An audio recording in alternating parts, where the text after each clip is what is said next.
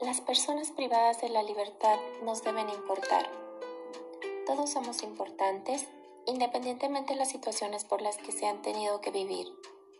Somos valiosos porque somos parte de una sociedad y para que tengamos una sociedad más segura y eficiente, es necesario que tengamos claro cómo podemos construir un mejor hoy cada día. Ninguna persona está exenta de estar privado de su libertad y deberíamos de pensar cómo nos gustaría ser tratados si fuera nuestra situación.